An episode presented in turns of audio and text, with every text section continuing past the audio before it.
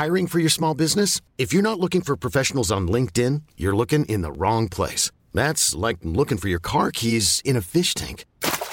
LinkedIn helps you hire professionals you can't find anywhere else, even those who aren't actively searching for a new job but might be open to the perfect role. In a given month, over 70% of LinkedIn users don't even visit other leading job sites. So start looking in the right place. With LinkedIn, you can hire professionals like a professional. Post your free job on linkedin.com slash achieve today.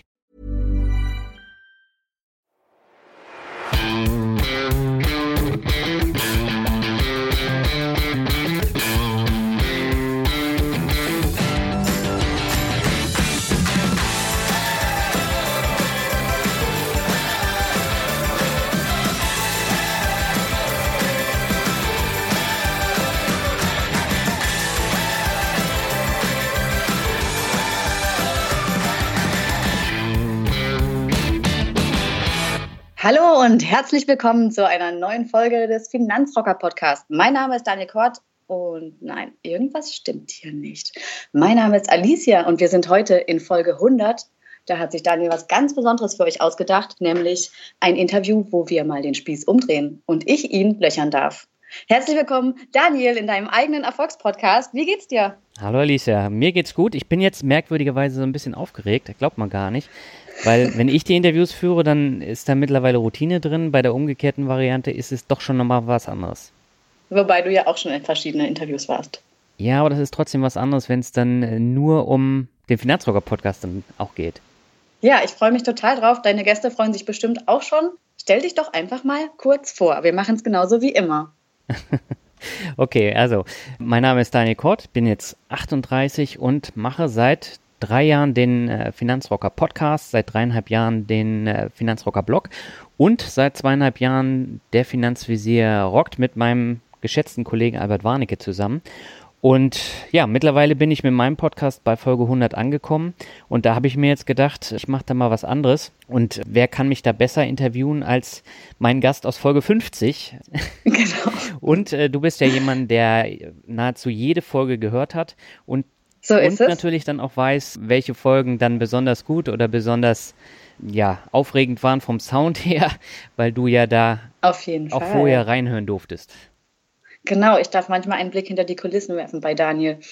Ja, sag mal 100 Folgen. Hast du es vor drei Jahren gedacht, dass du so weit kommst? Ja, das ist eine sehr gute Frage, weil manchmal ist es ja so, dass es dann doch zu viel wird und wo man dann sagt, ja, warum tust du dir das Ganze an? Und äh, manchmal wurde es dann wirklich ein bisschen extrem, wenn man dann drei Interviews in einer Woche hatte und äh, dann wochenlang nur am Schneiden ist. Das ist dann so ein bisschen schwierig, aber mittlerweile wächst es ja auch mit den Podcast-Gästen. Also ich versuche ja möglichst viel Abwechslung zu haben, damit ich auch nicht immer das Gleiche habe, weil ich glaube, nichts ist schlimmer, als wenn du ständig nur das Thema ETFs hättest oder ständig nur das Thema finanzielle Freiheit, sondern die Abwechslung spielt da eine wichtige Rolle und mir macht es halt eine Menge Spaß, weil die Gäste sehr, sehr spannend sind.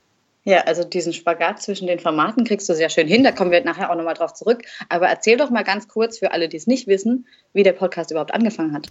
Also ich war ein bisschen äh, großmäulig damals, als ich angefangen habe. Also ich habe äh, Podcast gehört und fand das Format immer toll und äh, habe dann den Blog gemacht und hatte dann die ersten, ah, wie viele Leser waren es? 300, 400 im Monat. Also das war sehr überschaubar. Und ich bin damals dann auf die OmfinCon gefahren nach Berlin. Und ja. auf der OmfinCon. Das ist eine, eine Finanzkonferenz. Ja, das ist eine Finanzkonferenz für das Thema Online-Marketing. Mhm. Wird von einem Affiliate-Netzwerk gemacht. Und da war es so, ich bin da eingeladen worden, habe gesagt, ich gucke mir das mal an und da sitzen halt die ganzen Leute aus den, aus den Banken und von den Fintech-Unternehmen. Und äh, da lief halt Kolja rum, äh, Kolja Barkon von Aktien mit Kopf.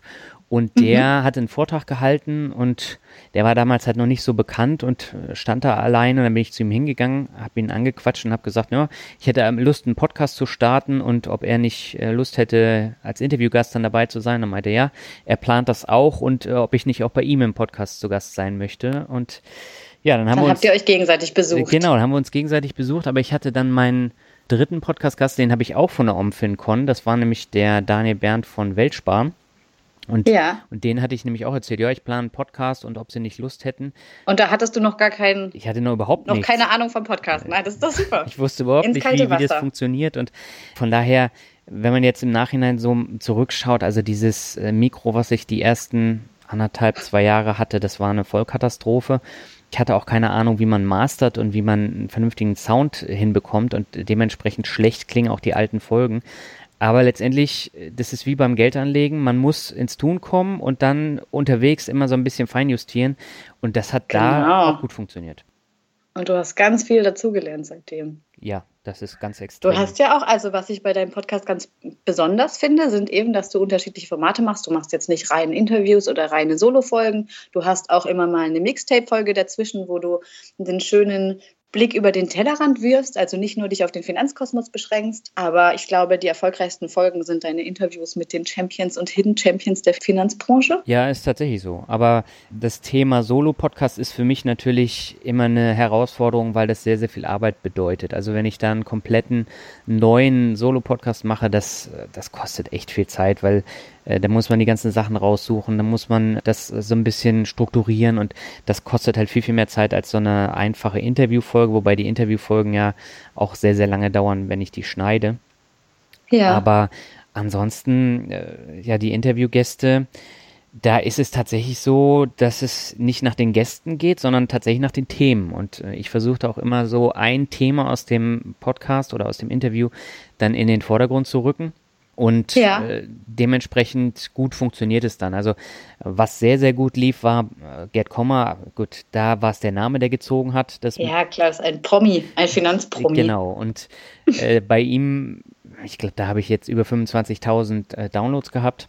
Dann ähm, natürlich mit 40 in Rente, der Frugalist Oliver da lag es natürlich ganz klar an, an dem äh, Thema mit 40 in Rente. Das will man halt hören, wie funktioniert das. Das wünschen sich dann alle, ja. ja.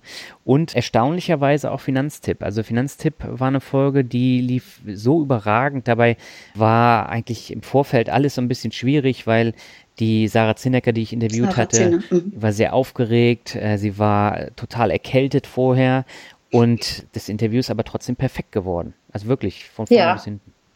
Ich finde auch, man hört ihr nichts an. Du sagst gerade 25.000 Downloads. Wie viele Hörer hast du denn? Wie viele Hörer hat dein Podcast? Naja, jetzt im Mai waren es über 97.000 Hörer im Monat. Also im Mai. Aber da zählen jetzt die iTunes-Downloads dazu, da zählt YouTube dazu, da zählt mein, mein separater Player dazu. Und das waren jetzt nochmal fast 10.000 Hörer mehr als im April.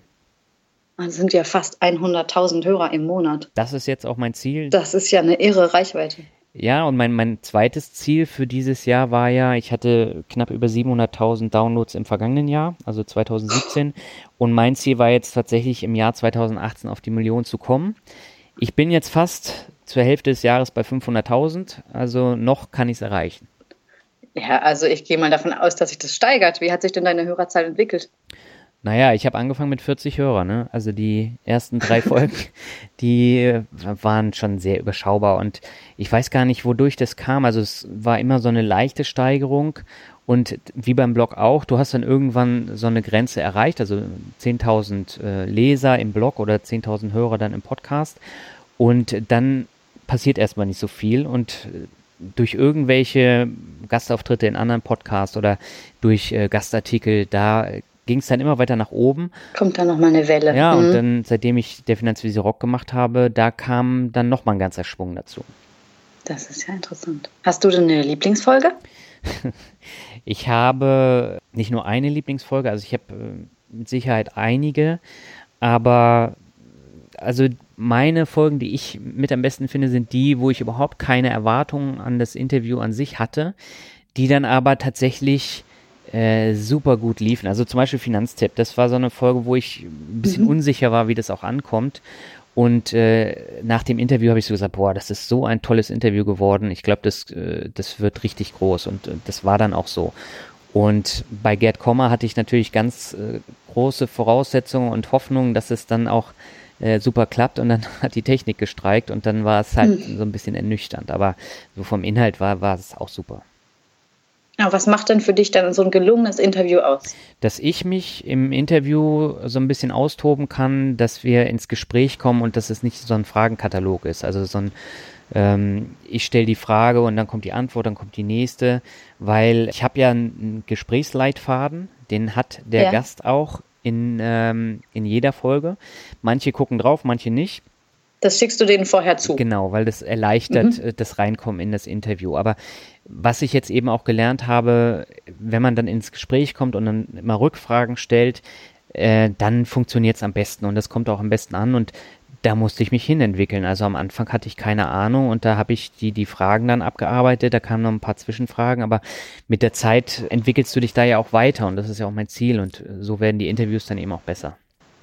Also zumindest ich nehme dich auch nicht nur als führenden Moderator dann so wahr, sondern tatsächlich ist es meist ja auch wirklich ein Gespräch, wo du auch deine Ansichten schilderst oder deine Erfahrungen. Ja, darum geht es ja auch. Ganz ne? oft, genau, ja. ja, dass man nicht nur den Interviewpartner zu Wort kommen lässt. Hm. Wie bereitest du dich denn auf so ein Interview vor? Naja, ich habe jetzt, also wir haben ja jetzt Anfang Juni und äh, ich habe jetzt bis Januar 2019 alle Folgen und Pausen schon eingetaktet. Ach so, mit Veröffentlichung und wann das ja. Interview stattfindet und wann du die, okay. Ja, cool. auch, auch so die, die ganzen Anfragen, die habe ich schon vor einigen Wochen gestellt und das ist jetzt alles schon fest, einfach weil ich auch sehen muss, wie passt es ins Zeitfenster. Also ich habe mir jetzt ja eine Auszeit vorgenommen für Oktober, November und da werde ich nicht die Zeit haben, Interviews zu führen. Deswegen muss ich sie im Vorfeld hm. führen und dann im Flieger hm. schneiden oder so.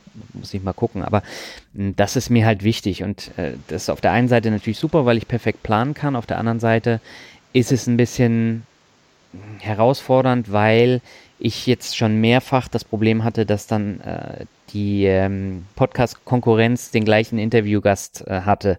Und äh, das hatte ich zum Beispiel mit dem Kollegen Stefan Obersteller von Geldbildung, dass der am selben Tag wie ich die Folge mit Gerd Kommer veröffentlicht hatte. Mhm. Und bei, bei Kolja hatte ich das mit äh, Christian Röhl von Dividendenadel, der hat es dann irgendwie zwei Tage vorher und ich hatte das Interview schon Wochen vorher aufgenommen.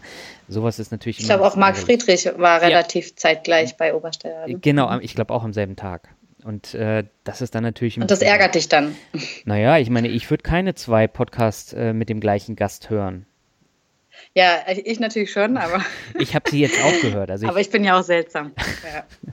Nein, aber ich habe das ja auch gemerkt, also die Marc-Friedrich-Folge von äh, Stefan Obersteller bei Gelbbildung, der hatte den auch zum zweiten Mal da zu Gast und wir stellen komplett andere Fragen. Wir unterscheiden uns auch komplett, weil er ist eher der Banker und ich bin da eher so ein bisschen anders drauf. Und äh, von daher, da war schon Mehrwert, auch bei Christian Röhl die Geschichte. Aber trotzdem, wenn ich eh nur wenig Zeit habe, dann entscheide ich mich für eine Variante, für einen Podcast und dann äh, hat der andere halt nichts davon. Hm.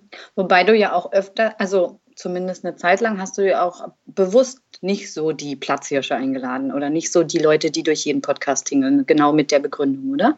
Ja, das ist mir auch äh, wichtig. Also ich bekomme ja mittlerweile mit den steigenden Hörerzahlen auch Anfragen, dass Leute in meinen Podcast wollen und dass sie ihr Produkt. Als Gast? Ja, ja. Ach so, oh. Und ich, ich habe denen halt gesagt, nee, ich habe eine Planung von sechs Monaten und ich äh, suche mir die Gäste selber aus, weil das für mich wichtig ist, dass ich da halt keine Kommerzsachen habe, keine Sachen, die sich ständig wiederholen, also Leute, die in, in äh, 10 oder 20 Podcasts in, in einem Monat drin sind, das macht für mich keinen Sinn. Und deswegen versuche ich dann auch Interviewgäste zu haben, die dann auch was anderes erzählen. Ne? Also die Folge mit Gavin, mit China, das ist eine mhm. Geschichte, die kam super gut an, auch wenn die jetzt nicht so viele Hörer hatte, aber da kamen Leute auf mich zu, jetzt zum Beispiel in München auf dem Kapitalgipfel, die gesagt haben, das war eine super Folge, weil ich habe China so noch gar nicht wahrgenommen und genau das war eben auch mein Ziel, was ich damit erreichen wollte und ähm, ich finde sowas viel besser, als wenn ich immer die gleichen Leute dann da drin habe. Also du sagst, du suchst deine Gäste selber aus. Wie und wo rekrutierst du dir die denn zusammen? Also wo findest du denn deine Gäste? Na, rekrutieren tue ich sie jetzt nicht wirklich. Aber manchmal ist es totaler Zufall. Also bei Gavin war es ja so, der hatte mich angeschrieben. Genau, das war auch ein Hörerinterview. Genau, das ne? war auch ein Hörerinterview. Du hattest mich ja damals auch angeschrieben. Mhm. Und dann habe ich natürlich so Events, wo spannende Leute rumlaufen. Also beispielsweise das Finanzbarcamp, da habe ich drei Gäste, rekrutiert, wie du gesagt hast. Mit einer Klappe. Mit einer Klappe. Und das waren halt echt spannende Gespräche, die ich da auch auf, auf dem Barcamp da geführt habe. Da kam auch die Sarah Zinnecker her, wenn ich mich richtig Genau, die Sarah Zinnecker, ja. dann der Arne von äh, Comstage und jetzt hier von Just ETF, der Dominik. Ähm, die drei kamen da durch und ich habe jetzt zum Beispiel auf der Invest habe ich auch neue Gäste kennengelernt, die ich vorher nicht kannte. Die kommen dann in äh, der nächsten Staffel. Und ja, ansonsten sind es halt äh, auch äh, Zufälle, ähm, persönliche Kontakte oder einfach Leute, die mich sehr interessieren, wie zum Beispiel äh, Dr. Salim Güler jetzt in dem letzten Mixtape, was ich gemacht habe. Das war ein absoluter Wunschgast. Autor. Mhm. Ja, und da habe ich gedacht, ähm, ja, der wird da nicht zurückschreiben. Der hat ja mit sowas nichts zu tun und der hat sofort zurückgeschrieben, hat gesagt, ja komm, lass uns das machen. Und das, das, das Interview, das finde ich, äh, gehört zu den besten, die ich gemacht habe, also aus meiner Sicht her.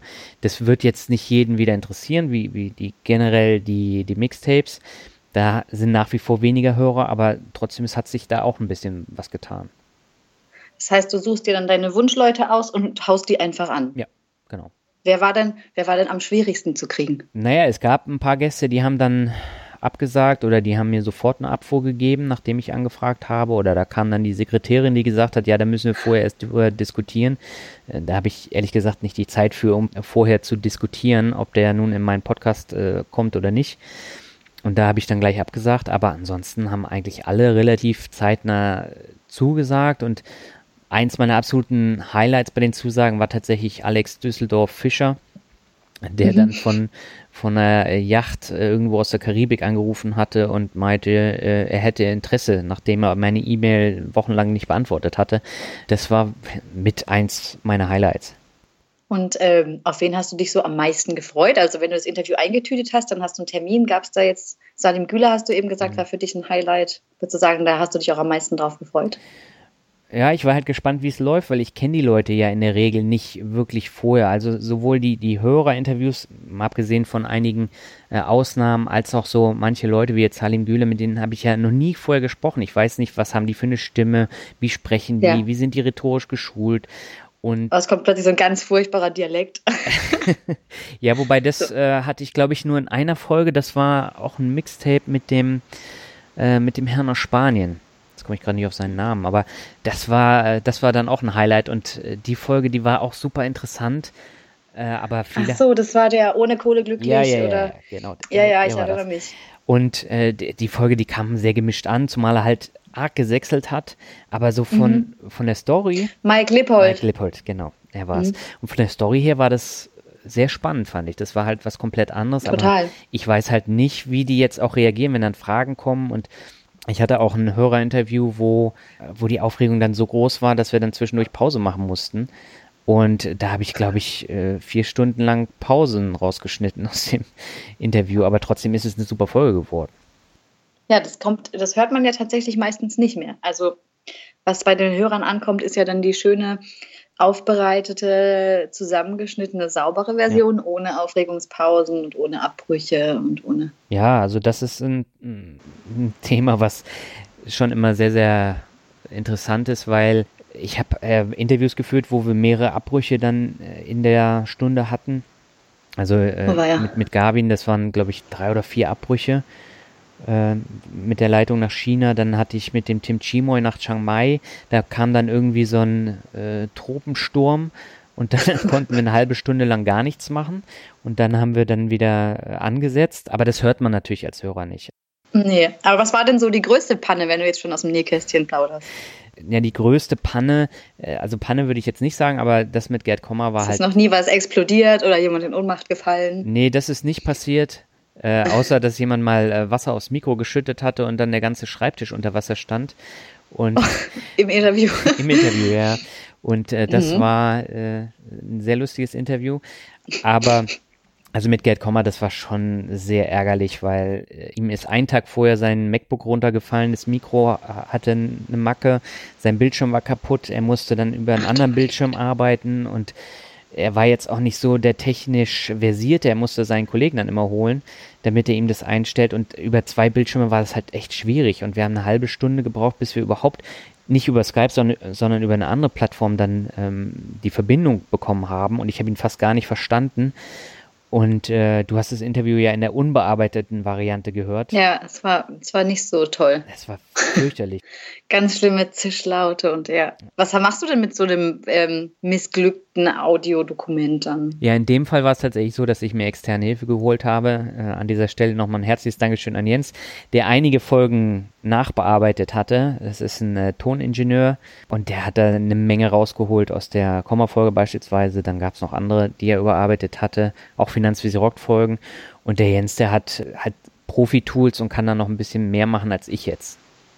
Hm, das ist super. Das heißt, du hast da auch noch so ein paar Leute im Hintergrund, die dir dann helfen. Ja, das, lustigerweise waren das Hörer. Also ich habe von mehreren Hörern schon das Angebot bekommen, weil die als äh, Sound-Engineer oder Toningenieur arbeiten, dass sie da ein bisschen unterstützen können. Das finde ich natürlich super. Und äh, ich glaube, da kamen fünf oder sechs E-Mails und äh, das war mit das eins, ja eins meiner Highlights aus den drei Jahren, dass da solche Angebote kommen. Und ja. äh, finde ich super. Also aus Hörersicht kann ich da nur vermuten, dass die Leute halt auch gerne mal was zurückgeben wollen, weil du machst das alles in deiner freien Zeit und äh, ich glaube, es gibt Unmengen von Leuten, die da so viel schon gelernt haben und so viel mitnehmen konnten.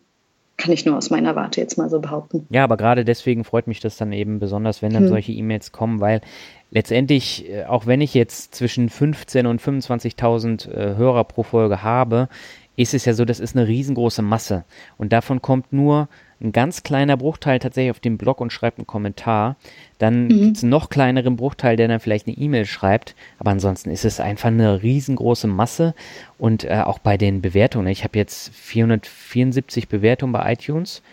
Bei, äh, bei 500.000 Downloads. Äh, nee, insgesamt habe ich 1,5 Millionen Downloads. Bei 1,5 ja, ja, Millionen insgesamt 1,5 Millionen Downloads. Ja. Das also, ich kann es nicht in Prozenten ausrechnen, aber wir kommen, also Leute, schreibt uns, wenn ihr mathematisch fit seid, wie viel Prozent sind es? Promille? Ja, das ist ein ganz, ganz kleiner Teil, aber.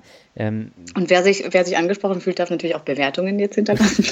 das wäre natürlich am besten, weil das hilft natürlich enorm. Aber da ist zum Beispiel auch ein interessanter Aspekt, wenn man Leute jetzt aus einer anderen Branche einlädt, ob das nun ein Krimi-Autor ist oder jemand von YouTube und die machen dann ein bisschen Werbung, dann kommen neue Abonnenten und die neuen Abonnenten. Aus einer ganz anderen Ecke auch. Genau, ne? die führen eben ja. auch dazu, dass man dann in den Charts bei iTunes nach vorne kommt. Und also in Wirtschaft habe ich es jetzt auf Platz 1 geschafft. Mein Ziel war, Gesamtplatz 1 nochmal zu werden. Das habe ich leider noch nicht geschafft. Da war, glaube ich, Platz 13 das höchste der Gefühle. Aber ich meine, ich bin jetzt seit. Äh, Gut, aber hey, ja, Platz 13, das ist in drei Jahren. Ja, und vor allen Dingen, ich, ich bin ja jetzt Sprung. seit ähm, nicht ganz drei Jahren, aber seit zwei Jahren bin ich regelmäßig in den Top 100. Also mit jeder Folge bin ich irgendwo zwischen Platz 30 und Platz 100. Und das ist schon eine tolle Leistung und es freut mich dann auch immer wieder, dass ich halt nach wie vor auch neue Hörer dann ähm, bekomme, die sich mit dem Thema auseinandersetzen oder die eben mal abseits von den Finanzen andere Sachen kennenlernen möchten. Und also du sagst jetzt gerade, da kommt so wenig, wie viele Zuschriften kriegst du denn so im Monat? Ach, das ist überschaubar. Also das sind nicht so viele ja? E-Mails. Das meiste, was ich bekomme, sind tatsächlich so eine Werbe-E-Mails und die lösche ich in der Regel immer sofort, weil durch die DSGVO-Änderung, da kamen jetzt zum Glück einige Newsletter nicht mehr. Ähm, das sind irgendwelche Pressemitteilungen, die dann äh, kommen, mit denen ich überhaupt nichts zu tun habe und das wurden immer mehr. Also da kamen dann teilweise 20 die Woche. Und, äh, so, also gar, gar nicht so Privathörer, die dir irgendwas schreiben wollen. Ja, die gibt es schon, aber das sind vielleicht zwei E-Mails die Woche, wenn es hochkommt. Also es ist äh, tatsächlich überschaubar. Wie gehst du dann mit Kritik um? Ja, das ist eine äh, sehr gute Frage. Also normalerweise bei konstruktiver Kritik versuche ich das dann auch gleich umzusetzen. Und da gab es ja auch einige negative Bewertungen die dann das Equipment kritisiert haben, die meine Amps mhm. oder meine äh, Phrasen dann kritisiert haben. Also äh, das ist spannend. Das ist ja eins äh, von den oder eine der Phrasen, die ich sehr häufig nutze. Und das ist ein wichtiger Punkt. Und das ist ein wichtiger Punkt, genau. Äh, mhm. Ja, und das kannst du im Interview nicht komplett ausschalten. Das funktioniert einfach nicht, weil du dich auf den Interviewpartner konzentrierst. Und äh, dann kam auch einmal die Anmerkung, dass die Bewertungen im Vorfeld des Interviews sehr nervig waren und dann habe ich sie nach hinten gestellt. Ja, das hast du ja auch genau. genau. Das hast du umgestellt. Das heißt aber, also was ich ja besonders fand, ist, dass du auch durchaus immer mal negative Bewertungen auch vorgelesen hast. Mhm. Das würde, also ich persönlich fände es zum Beispiel ganz schrecklich. Jetzt auch noch, also jemand sagt, ach ja, die Alicia, die sagt immer nur, das ist spannend, das ist spannend mhm. und jetzt lese ich das noch vor. Ja, aber das finde ich einen guten dazu. Umgang aber. Also ja, klar, ist offensiver Umgang und dann auch zu sagen, ich nehme das an, finde ich gut. Aber gehört, auch, gehört ja auch Größe zu. Ja, aber so musst du tatsächlich auch daran gehen, weil äh, du kannst es nicht ändern, dass einigen Leuten hat meine Stimme nicht gefällt, meine Aussagen. Ich habe bei der Finanzwiese Rock gibt es Bewertungen, die sagen, ja, der Finanzrocker ist voller Idiot, der nervt mich nur. Also auch konstruktiv. Ja, das ist sehr konstruktiv. Und dann habe ich einen Hater, der irgendwie jeden Monat eine neue Bewertung schreibt mit irgendwelchen Sachen, Interviewführung ist scheiße und das ist scheiße. Und äh, ja, gut, was soll ich dazu sagen? Also äh, den. Sag einfach, grüß ihn doch jetzt mal persönlich, weil scheinbar hört er dir trotzdem immer noch zu. Äh, ja, das wundert mich am meisten. Also der hört beide Podcasts und äh, hat Albert jetzt schon vorgeschlagen. Und regt sich auf. Ja, ja, er regt sich auf und er hat Albert vorgeschlagen, er solle doch lieber der Finanzvisorgt alleine machen, weil ich ja nur nerve. Und ich meine, das gehört halt dazu. Du kannst es nicht ausschalten, aber bei konstruktiver Kritik bin ich der Meinung, nur wenn ich das tatsächlich dann umsetze und dieses Feedback auch bekomme, dann äh, entwickle ich mich auch weiter. Und wenn ich dann von vornherein immer sage, ich block das ab, ich will mich ja nicht immer selber feiern, sondern ich lese die Bewertung vor, weil sie A, mir enorm helfen, bei iTunes die Platzierung zu bekommen und B, helfen sie mir dann eben dabei, wenn äh, da Anmerkungen sind, die ich selber so noch nicht gesehen habe, das dann vielleicht dann auch zu ändern und dann besser ja. zu werden. Also es gibt, deswegen sage ich ja, es gibt ja auch Feedback, das durchaus hilft. Aber genau. du kriegst doch bestimmt auch mal ein Kompliment. Was war denn so das schönste Kompliment, was du bisher bekommen hast? Ja, Komplimente ähm, bei den Bewertungen jetzt nicht, aber es gibt halt immer so Sachen, die ich wirklich äh, super finde. Also gerade wenn man die Leute, die Hörer jetzt äh, vor Ort trifft, also auf der Invest, da äh, kam mhm. zum Beispiel eine Hörerin extra aus Thüringen mit ihrem Mann und ihrem Kind äh, um mal Hallo zu sagen und sich zu bedanken oh. für den tollen Podcast. Dann habe ich noch Pralinen aus Ilmenau bekommen und da war ich richtig gerührt. Also fand ich ja, großartig. Das ist ja auch total schön. Ja, an dieser Stelle nochmal ein herzliches Dankeschön an Rebecca, falls du das jetzt hier hörst. Hallo Rebecca, schöne Grüße. genau, und äh, ich hatte jetzt auch auf dem Kapitalgipfel hatte ich auch eine ganze Menge Hörer, die dann gesagt haben, ja, ähm, die Folgen mit Alexander, die haben mir so viel gegeben, also Alexander von Rente mit Dividende und das ist so ein super Typ und äh, eine super Art und äh, kommt der denn noch mal und äh, ja, der war doch schon dreimal da. Ja, der kommt aber auch noch ein viertes Mal, weil weil der Alexander ist einfach den, den kann man auch ja. nicht klonen. Also Alexander ist Alexander. Ähm, super Interviewgast. Also das war auch einer, wo ich tatsächlich am überlegen war, äh, passt der dann tatsächlich so in, in das Podcast-Thema rein und Ach was, bei der ersten Folge dann? Vor der ersten Folge. Vor der ersten genau, Folge. Genau, weil ich kannte ihn ja auch nicht und sein Blog ist ja auch ein bisschen anders von der technischen äh, Sicht und er hat da ja auch gar nichts geändert so in den letzten Jahren und äh, dann das, so das Thema Podcast und da was aufnehmen ist dann auch ein bisschen herausfordernd und äh, dann hat er das gleiche Mikrofon bestellt, was ich die ersten anderthalb Jahre eben auch hatte und bei ihm hört sich das super an, also bei mir hat sich nicht so toll angehört und äh, ich kannte ihn vorher auch nicht und seine äh, fränkische Art, die ist einmalig und ja, total. Deswegen ist er auch eigentlich mit der Lieblingsgast von mir. Mhm. Und ähm, wenn du jetzt sagst, du hast Lieblingsgäste, von wem hast du denn so am meisten gelernt? Also wir hören, also wir hören ja oft als Laien dann deinen Podcast und haben da schon viel gelernt, aber du hast doch bestimmt auch noch mal so einen gehabt, wo du gesagt hast, so boah, da, also da habe ich persönlich jetzt, ich Daniel, total viel mitgenommen. Puh, das ist echt eine gute Frage, weil die einige kenne ich ja schon vorher und mit denen habe ich mich ja dann auch im privaten Bereich dann ausgetauscht. Und also bei den ganz vielen tollen Gästen war mein absolutes Highlight ganz am Anfang, nämlich der Finanzvisier, weil also ich, vor dem hatte ich ja einen heiden Respekt am Anfang, ne? Und ich habe ihn gesiezt, habe ihm E-Mails geschrieben, dass ich einen neuen Artikel veröffentlicht habe, ob ich nicht in seine Freitagsliste reinkomme. Und dann hat er geschrieben, ja, er guckt sich das an und wenn es gut ist, dann nimmt er mich mit rein. Hat er dann auch gemacht, weil der Artikel tatsächlich gut war, seiner Meinung nach. Und danach habe ich ihn halt gefragt, ob er nicht Lust hätte, mal in einen Podcast zu kommen. Ich, auch ja. da wusste ich ja nicht, wie spricht der denn. Und äh, ich weiß nur, er schreibt sehr gut, aber keiner kannte ihn ja wirklich. Der hat auch keine Fotos gehabt damals, nur so ein ein halbes Foto. Naja, und dann hat er gesagt, ja, er kommt und hatte sich auch ein Mikro zugelegt. Und dann hatten wir das Interview und ich musste so lachen bei diesem Interview und das kam so gut an, dass dann eben einer der Hörer geschrieben hat, ja, wollt ihr das nicht häufiger machen? Ihr müsst machen? das nochmal machen, ja. ja. Das war also der Kickoff für der Finanz Finanzvisierung, genau. ja? Das wissen sicher auch viele nicht. Leute, wenn ihr zuhören wollt, Folge 18, Interview mit Albert Warnecke, Finanzvisier. Genau, und dann kam das erste Mal, dass ich ihn getroffen habe und da sind wir ja in so einer ähm, äh, Kölschkneipe versackt in Hamburg. Und ich glaube, wir haben viereinhalb Stunden da zusammengesessen. Ich weiß auch nicht, wie viel Kölsch ich da getrunken hatte. Und da hatte ich ihm hatte ich ein weißes Blatt Papier, habe ihm meine Vorstellung von der Finanzwiese Rock, vom Aufbau, von den Ideen vorgestellt und meinte, ja, machen wir so. Und dann ging es los. Zack. Ja, mittlerweile haben wir eben auch 90.000 Hörer.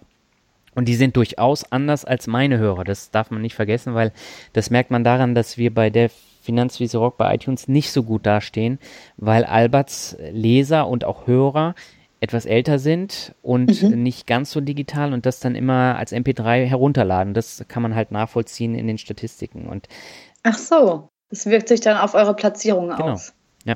Das ist ja Wahnsinn. Weil iTunes trackt natürlich nur die äh, Downloads, die dann über iTunes kamen. Und die Finanzvisier-Leser und Hörer, die nutzen dann wahrscheinlich auch nicht so das iPhone und iTunes. Ja. Das heißt, so, Albert, war dein lustigstes Interview. Oder gab es da noch andere Kandidaten, wo du Spaß hattest? Also Spaß hast du eh immer, aber was war denn so das lustigste Interview? Ja, das lustigste Interview war tatsächlich mit Alexander von Sauerkraut und Zaster. Also da habe ich Tränen gelacht. Da habe ich aber die interessantesten Sachen, die habe ich rausgeschnitten. da waren so ein paar Fastblatt drin, die, äh, die waren so, so dermaßen grandios. Aber das kann man jetzt nicht so wiedergeben. Das heißt, es war nur lustig, weil sie sich so verhaspelt hat. Ja, aber sehr speziell. Äh, also ich werde es jetzt nicht sagen, das wäre unfair, aber das war eine Szene, die, die war einfach unvergesslich und äh, deswegen tut es mir auch in der Seele weh, dass sie ihren Blog nicht mehr weitergeführt hat und zu keinem mehr Kontakt hat weil ihr Blog, der war, sie hat ja mit mir angefangen und dieser Blog war einfach toll. Ja, ich traue dem auch hinterher, Sauerkraut und Zaste. Ja, und mittlerweile, ja, hat keiner mehr Kontakt zu ihr und ich fand es halt schade, weil ich war mit ihr in Berlin auch noch auf einer Veranstaltung, da sind wir dann abends auch in, in so einem urbayerischen Restaurant am Kudamm versackt und das war echt toll, aber ja, seitdem habe ich nichts mehr von ihr gehört. Aber das war, war die lustigste Folge. Und du hattest eben ja noch gefragt, von wem habe ich am meisten gelernt. Also neben dem Finanzvisier war tatsächlich Lars Robbel noch mit derjenige, von dem ich am meisten gelernt habe. Und ich glaube, das ist auch der inspirierendste Mensch, den ich in den drei Jahren kennengelernt habe, neben Albert. Weil, also was Lars auf die Beine gestellt hat, das ist unglaublich. Also da bin ich wirklich beeindruckt und äh, auch der wird noch ein drittes Mal in den Podcast kommen. Ach so, ja, ich wollte mich gerade sagen, Lars war auch schon zweimal genau. zu Gast. Wer noch nicht gehört hat, Lars Robbel, der hat einen Blog über P2P-Kredite. Dann ging es wahrscheinlich auch da um P2P, wo du so viel gelernt hast. Oder das andere Thema, was ich P2P da kann man um nicht so viel lernen. Also da frage ich mich auch immer, was er sich da Neues aus den Fingern saugen kann zu den ganzen Plattformen, weil irgendwann ist die Geschichte, genau wie bei den ETFs auch erzählt. Da kannst du nur neue Variationen da finden. Aber er hat ja nebenbei, das hat er ja in der zweiten Interviewfolge gesagt. Genau, selbstständig. Genau, nebenberuflich selbstständig mit äh, Self-Publishing. Und äh, der hat ja mittlerweile nicht nur die Bücher, sondern auch diverse Hörbücher. Und da hat er innerhalb von, ich glaube, zwölf Monaten hat er 10.000 Hörbücher verkauft. 10.000 Hörbücher in, in 13 Monaten okay. oder so. Das hat er bei Instagram mal gepostet, den Screenshot. Und bei den Büchern sind es wahrscheinlich noch mehr. Und das hat er innerhalb von zwei Jahren auf die Beine gestellt, muss man sich mal vorstellen. Und die Idee hatte er tatsächlich damals auf einer Konferenz vom Citizen Circle, wo er in einer Session war und ich hatte parallel meinen mein Workshop ähm, über Geldanlage und konnte da leider nicht zuhören, aber er hat das Wissen, was er da mitgenommen hatte, sofort umgesetzt, hat nicht gewartet, Super. sondern ist sofort losgegangen, hat es verfeinert unterwegs und ja, mittlerweile steht er halt da, dass er nächstes Jahr auf Weltreise geht. Da hat er jetzt äh, vorletzte Woche einen neuen Podcast gestartet. Er nennt sich Große Pause Podcast. Große Pause Podcast. Große Pause Podcast. Cool. Und das macht er mit seiner Freundin zusammen und mit seinem Sohn, der immer mal wieder auftaucht. Also sehr lustig, mhm. ist auch ein einmaliges Format und das ist jetzt wieder das nächste Ding. Ne? Also er kann sich das halt leisten, weil er nebenberuflich auch ähm, ein Standbein hat. Das betont er eben auch und ja. ähm, setzt jetzt wieder was Neues um und äh, hat er noch diverse andere Pläne und ich glaube, wenn man inspirierende Menschen kennenlernen kann, dann ist es Lars. Lars, ja, ja.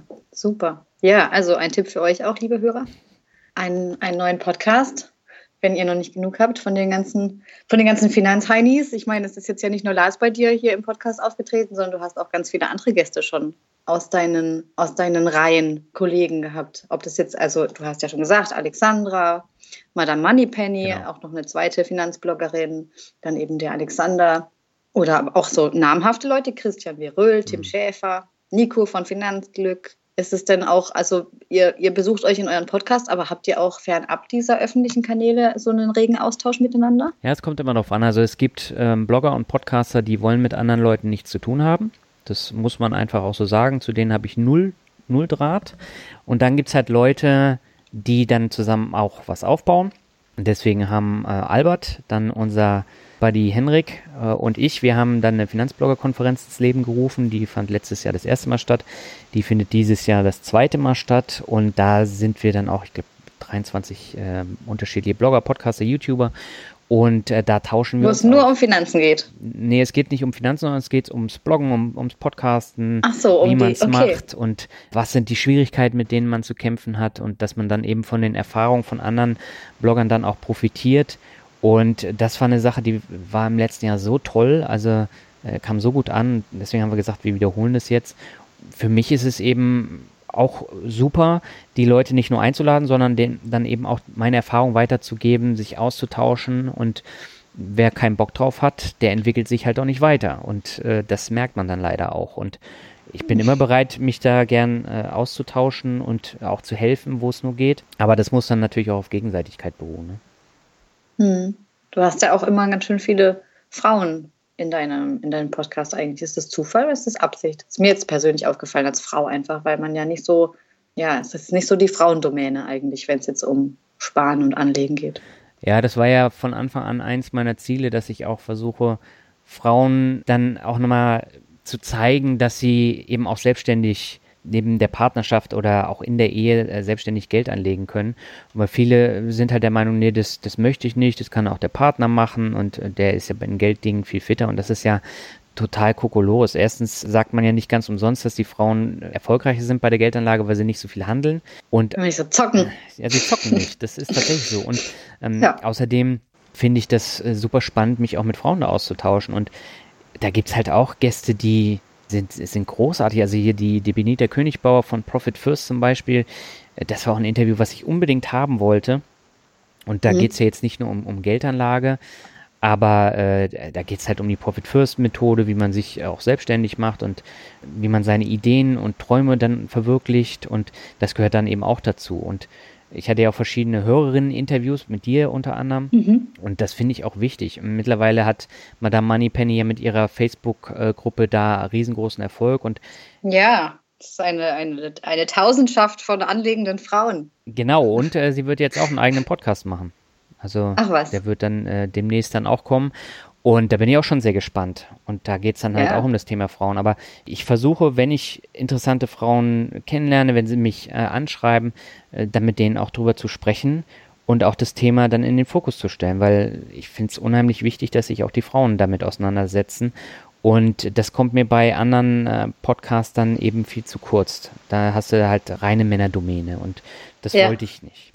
Oder so Karriere-Podcasts, wo man irgendwie nur in der männlichen Form spricht und sowieso gar nicht davon ausgeht, dass irgendeine Frau zuhört. Ja, ich finde eh, das Thema Finanzen ist viel zu männlich besetzt und äh, da muss äh, ein Wandel stattfinden. Ich habe das auch im Kapitalgipfel gemerkt. Da waren zwar einige Frauen auch im Publikum, aber es war nur eine Rednerin mit Jessica Schwarzer und Jessica Schwarzer ist die einzige, mhm. die wirklich bekannt ist bei diesen ganzen Börsenberichterstattern und ansonsten fällt mir da kaum einer ein. Jetzt Natascha als Madame Moneypenny, aber dann ja. wird es schon wirklich überschaubar und das muss sich ändern und ich glaube, das wird sich auch ändern.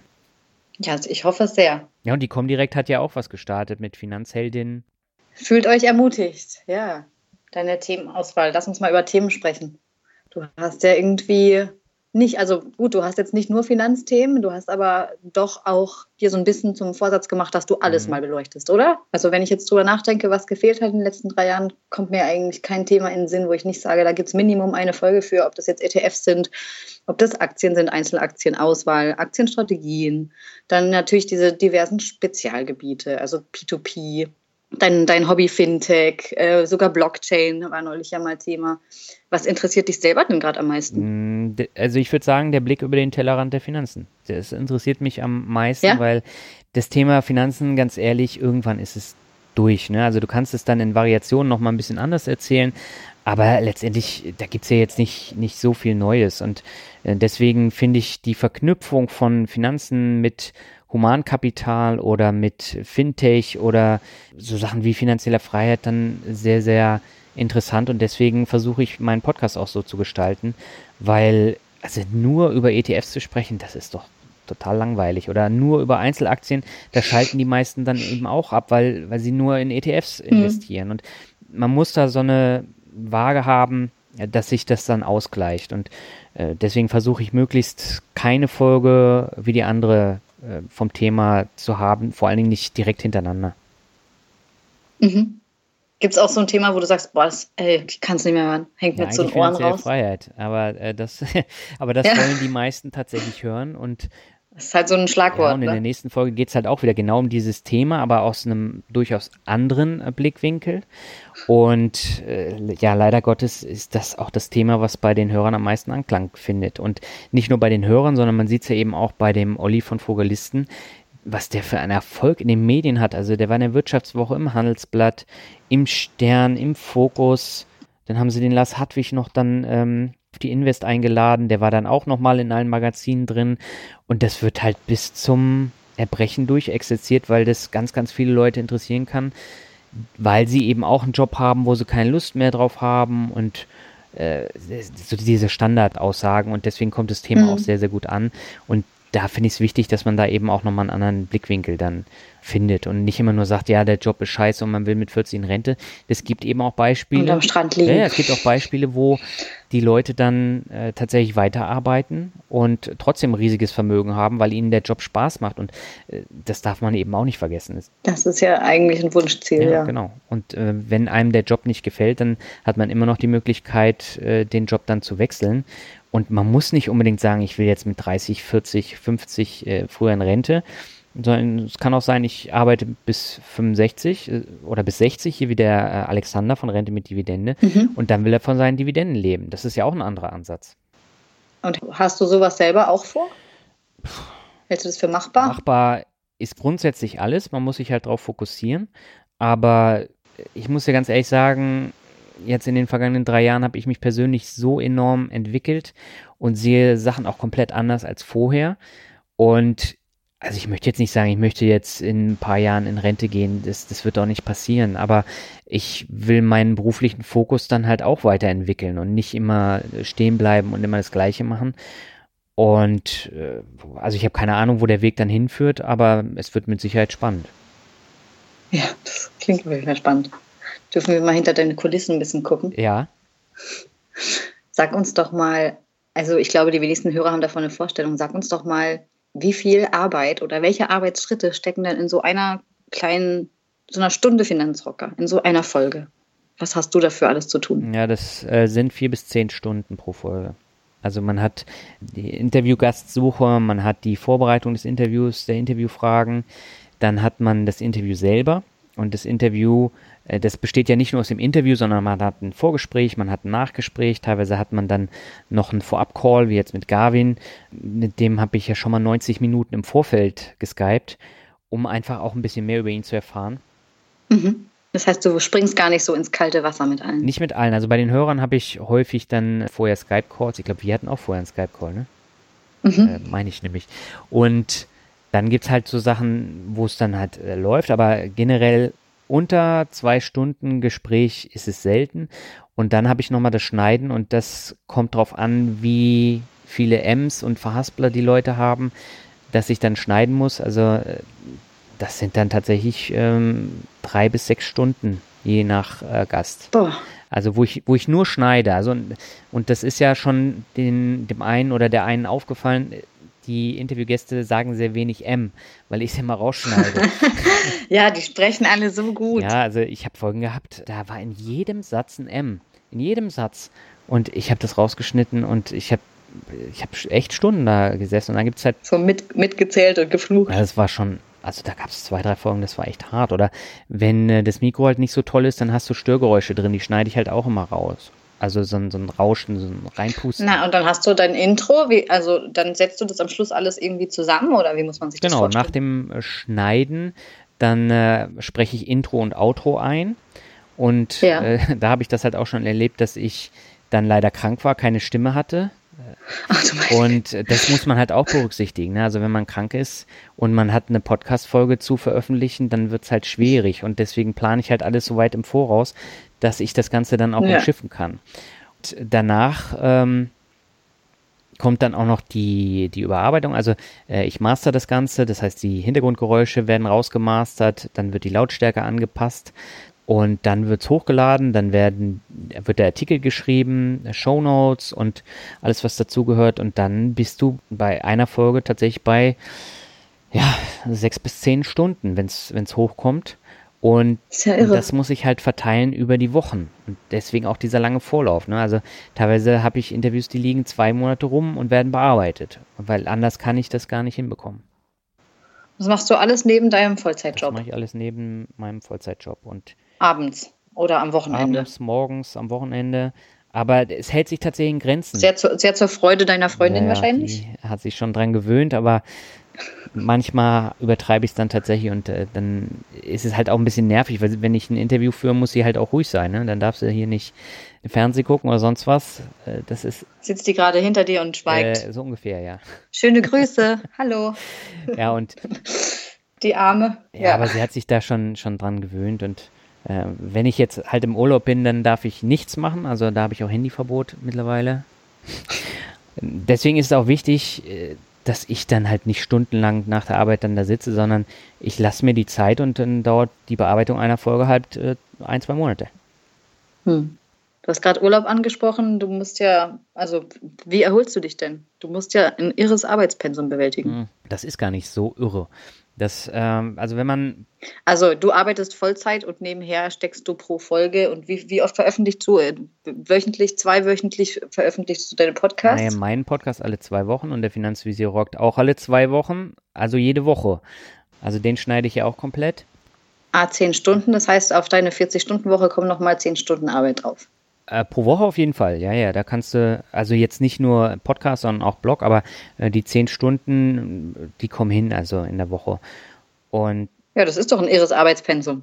Ja, gut, aber ich schaffe es ja trotzdem nebenbei ins Fitnessstudio zu gehen. Ich habe meine Workouts, die ich mache und ich habe halt einen getakteten Plan in der Woche und ja. dadurch, dass ich produktiver arbeiten kann, funktioniert es auch einwandfrei. Deswegen verstehe ich die meisten Leute nicht, die sagen, sie haben keine Zeit für sowas, oder äh, Zeit für Fitnessstudio oder für sonst was. Aber die hängen dann halt äh, stundenlang vom Fernseher und äh, das schaffe ich halt auch noch nebenbei. Ne? Also ich gucke auch meine Serien. Also du schaffst auch noch stundenlang vom, vom Fernseher ja, abzuhängen? Jetzt nicht stundenlang, aber ich gucke... Äh, das alles erfordert natürlich ein Wahnsinnszeitmanagement. Ja, aber das habe ich zum Beispiel von Lars Robbel gelernt. Also der hat ja auch einen ganz, ganz eng getakteten Zeitplan und bei dem funktioniert es halt auch super und der hat noch viel mehr um die Ohren als ich. Ich, also ich, wenn ich Lars zuhöre, kriege ich auch schon fast Beklemmung, muss ich sagen. So bei diesem, äh, ja, ich finde, also so Zeitmanagement, da hast du jetzt ja auch kürzlich erst genau. eine Folge zu veröffentlicht, ne? Da so zehn Tipps, um produktiver zu werden. Ich, ähm, ich kann mich da total reinfühlen. Also als, als berufstätige Mutter muss man ja auch Zeitmanagement irgendwie im Griff mhm. haben. Aber bei Lars ist es so militant, will ich jetzt schon fast sagen, dass ich denke, so um Gottes Willen, wenn man einfach mal einen Tag im Bett bleiben will oder so, dann ist sofort alles im Eimer. Dann muss man irgendwie diese ganze Liste von vorne anfangen. Oder, also ich habe da totalen Respekt vor, aber für mich ist es auch nochmal, also ja, der Normalsterbliche ist, glaube ich, einfach, weiß nicht, man hat das Gefühl, man schafft es nicht, weil man gar nicht erst auf die Idee kommt, solche Listen oder solche To-Do ja, wie nennt man es denn, Matrix sich anzulegen, um dann irgendwie das besser überblicken zu können. Ich, ich finde das schon besonders. Aber der Trend geht ja dahin. Also das siehst du unter anderem an diesen Terminbüchern, wo du dann auch deine Tages-, Wochen-, Monatsplanung einfügen kannst. Mhm. Und äh, Monkey Planer zum Beispiel, den ich jetzt auch nutze. Da kannst du die die ganze Woche auch ähm, planen, was, was sind deine Ziele, was willst du unbedingt aufsetzen oder umsetzen und äh, was möchtest du für die Familie oder für die Freunde tun und, und solche Sachen, dass das eben auch im mhm. Fokus bleibt. Das heißt nicht nur deine Geschäftstermine, sondern auch äh, ein romantisches Abendessen. Zum Beispiel. Oder, mhm. Das ist ja schön. Ich gehe auch viel auf Konzerte, also dies Jahr jetzt eher weniger, aber das gehört halt auch dazu. Und das schreibst du dann von vornherein in deinen Natürlich, Kalender. Sonst wird es ja nicht funktionieren. Da schreibst du dann rein zwei, zwei Stunden romantisches Abendessen. Naja, ich habe einen Terminkalender, der ist bis Januar 2019 gefüllt. Mit mit Privattermin noch? Oder mit Interviewtermin? Ach krass. Sind es dann so automatisierte Sachen, die jede Woche gleich sind? Nein. Oder wie, wie, wie machst nein. du das? Nein, nein, die sind schon durchaus anders und ich gehe auch äh, an die unterschiedlichen Projekte anders ran. Aber mhm. ich habe eben auch gemerkt, es wird langsam zu viel und deswegen machen wir halt mehr Pausen. Also jetzt bei der Finanzwiese Rock haben wir eine Pause, dann geht mein Podcast in die Pause, dann geht der Finanzwiese Rock mhm. wieder in die Pause und äh, das äh, entzerrt das Ganze nochmal ordentlich. Der Finanzvisier rockt ist ja jetzt irgendwie auch, also du hast gesagt, in den iTunes-Charts, da, mich interessiert jetzt mal, ob euer ganzer Einsatz, verdient ihr damit Geld? Wirft es auch mittlerweile ein bisschen was ab? Ich glaube, wenn es Oder ist das rein Hobby? Wenn es nichts abwerfen würde, hätte ich das schon längst aufgegeben, weil der Einsatz ist einfach viel zu hoch. Und wenn du ja. nichts zurückbekommst, dann äh, lässt du es einfach. Ja gut, es gibt, es gibt Leute, die sagen, mir reicht es, dass ich nichts draufzahle zum Beispiel. Ne? Also das ist Motivation ja, aber, genug. Aber was ist das denn für ein Anspruch? Also du möchtest doch irgendwas erreichen. Und äh, ich setze mir jedes Jahr, setze ich mir Ziele, was möchte ich erreichen beim Thema Vermögen, mhm. was möchte ich erreichen beim Thema Podcast, beim Thema Blog und was möchte ich dann eben auch verdienen. Und du verdienst aber erst was, wenn du schon eine gewisse Reichweite hast und wenn du einen Namen hast. Ja. Das wächst dann eben auch mit der Zeit. Und bei der Finanzvisier Rock, da haben wir jetzt bisher nur äh, Spenden bekommen. Und von diesen Spenden haben wir unseren äh, Podcast-Hoster bezahlt, weil den haben wir gewechselt. Mhm. Und äh, da haben wir dann halt äh, ja, die, die Kosten dann ähm, damit gedeckt sozusagen. Und da kommt jetzt noch nicht so viel äh, bei rum, aber auch da wollen wir dann in die Richtung gehen, dass wir damit eben auch ein bisschen Geld einnehmen können. Und bei mir ist es so, durch die Podcast-Sponsoren verdiene ich jedes Jahr ein bisschen mehr Geld und die Reichweite steigt dann auch. Und äh, ich finde das auch wichtig. Ja, das ist ja auch, es ist nur angemessen. Ich meine, du stellst den Podcast kostenfrei zur Verfügung. Das muss man ja, ja auch sehen. Ja gut, aber da hat man mittlerweile auch zu kämpfen, dass dann Leute sagen, ja, der scheiß Selbstdarsteller und die scheiß Werbung und äh, alle wollen nur Geld haben und das kann ich dann auch nicht nachvollziehen. Also gerade wenn man so viel Arbeit dann da reinsteckt und was aufbaut, dann will man irgendwas zurückbekommen und ob das nun monetär ist oder dass man dann als Speaker gebucht wird, weil der Name halt größer wird oder äh, ganz viel Zuschauerfeedback, äh, egal was, irgendwas muss da zurückkommen. Und mhm. da habe ich halt auch das Glück gehabt, ich habe jetzt zwei Preise gewonnen, ne, drei Preise sogar gewonnen mit dem Blog alleine, nicht mal mit dem Podcast. Und wow. äh, das ist natürlich auch wieder mit Geld verbunden gewesen. Ne? Da gab es auch Preisgeld und das Preisgeld habe ich dann, also das erste Preisgeld in mein Buch gesteckt, also Coverdesign, Vermarktung, äh, Lektorat. Da ist fast die gesamte Preisgeldprämie ist äh, in dieses Buch damals geflossen. Ein Buch hast du also auch schon geschrieben, so nebenher, neben deinem Vollzeitjob. Ja, das habe ich tatsächlich äh, damals gemacht und äh, das zweite ist ja jetzt in Planung und das kommt, wenn alles klappt, Ende des Jahres. Wow, das schaffst du auch noch nebenher. Vielleicht sollten, sie, sollten sich die Leute doch mal diesen Zeitmanagement-Podcast nochmal anhören. Ja, aber das funktioniert tatsächlich. Und Speaker so. hast du gerade auch angesprochen? Genau. Das heißt, du bist jetzt auch auf Konferenzen und Messen und hältst regelmäßig Vorträge, weiß ich ja auch von dir. Und ich weiß aber auch, dass du die Bühne früher eher gescheut hast. Hat sich das jetzt geändert? Macht es dir mittlerweile ich Spaß? Gehasst. Also ich habe es wirklich gehasst. Und auf der besagten Omfincon war ich ja das allererste Mal auf so einer großen Bühne und da saßen 250 Leute im Publikum und ich musste meinen Blog vorstellen. Damals noch mit Sakko. Und zwar ja, ich wollte gerade sagen, im Jackett als der Finanzrocker. Äh, ja, und da kam ja von dem Veranstalter und Moderator kam dann gleich, du siehst jetzt nicht aus wie ein Finanzrocker. Und das hat auch einen bleibenden Eindruck hinterlassen. Ne? Und bei dir oder bei, bei denen? Bei mir, weil ich habe gesagt, also so gehe ich nie wieder irgendwo hin, weil das einfach nicht passt. Nur noch in Metal-Kutte. Naja, in Metal-Kutte kann ich da nicht hingehen, weil ich glaube, dann werde ich nicht mehr gebucht, aber letztendlich schon, schon im eigenen Design und das war, war eben wichtig, dass man, dass man sich klar wird, wo man hin möchte. Und ich habe Rhetorik studiert und habe äh, aber die Kenntnisse, die ich da ja gelernt habe, also wir mussten beispielsweise ein Vier-Stunden-Referat damals halten, zu viert, also jeder eine Stunde. Und äh, das abends von 18 bis 22 Uhr, also das war schon, schon hardcore. Und das sind Sachen, wo man dann eben auch viel gelernt hat, aber ich habe es nie umgesetzt. Und äh, die Ach, Aufregung war dann eben auch immer da. Ich habe es gehasst, vor Leuten zu sprechen, aber ich habe es hm. trotzdem irgendwie gelernt. Und die ersten Versuche jetzt als Finanzrocker waren dann okay.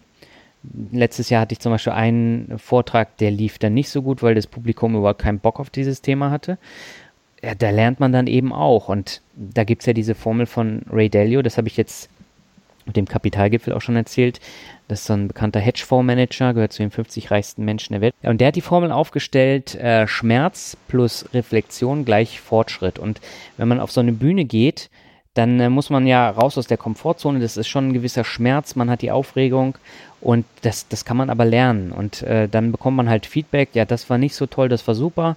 Und dann setzt man das um und wird besser und äh, reflektiert das Ganze. Und dann hat man den Fortschritt. Und das merke ich halt besonders extrem bei meinen Vorträgen. Und äh, die wachsen halt auch. Und ich äh, wachse eben auch, weil ich nicht mehr ganz so aufgeregt bin, weil ich dann souveräner rüberkomme, weil ich weiß, wo ich hin möchte. Ich möchte eine Geschichte erzählen und das Ganze auch visualisieren. Aber da muss man sich erst hinentwickeln, das kommt nicht sofort. Und das ist beim Blog, beim Podcast eben genauso. Man entwickelt sich immer weiter. Ja, ja gut, aber da bist du nicht so, unmittelbar konfrontiert natürlich mit dem Publikum. Ne? Da hast du irgendwie noch so ein bisschen deinen Safe Space ja. zu Hause. Da musst du dich nicht alleine auf eine Bühne stellen und dann irgendwie Angst haben, dass irgendwie, keine Ahnung, hinten noch Klopapier aus der Hose flattert oder was halt so was man dann so für Angstvorstellungen hat. Ja, aber äh, also wichtig ist halt, dass man sich selber wohlfühlt. Ne? Und ich habe ähm, mir von Anfang an, als ich den Blog damals gegründet habe, habe ich gesagt, ich möchte ein eigenes Corporate Design haben, ich möchte ein eigenes Maskottchen haben. Das habe ich dann äh, ja, um mehr mhm. oder weniger toll umgesetzt. Ich hatte einen eigenen äh, Finanzrocker-Shirt-Shop, äh,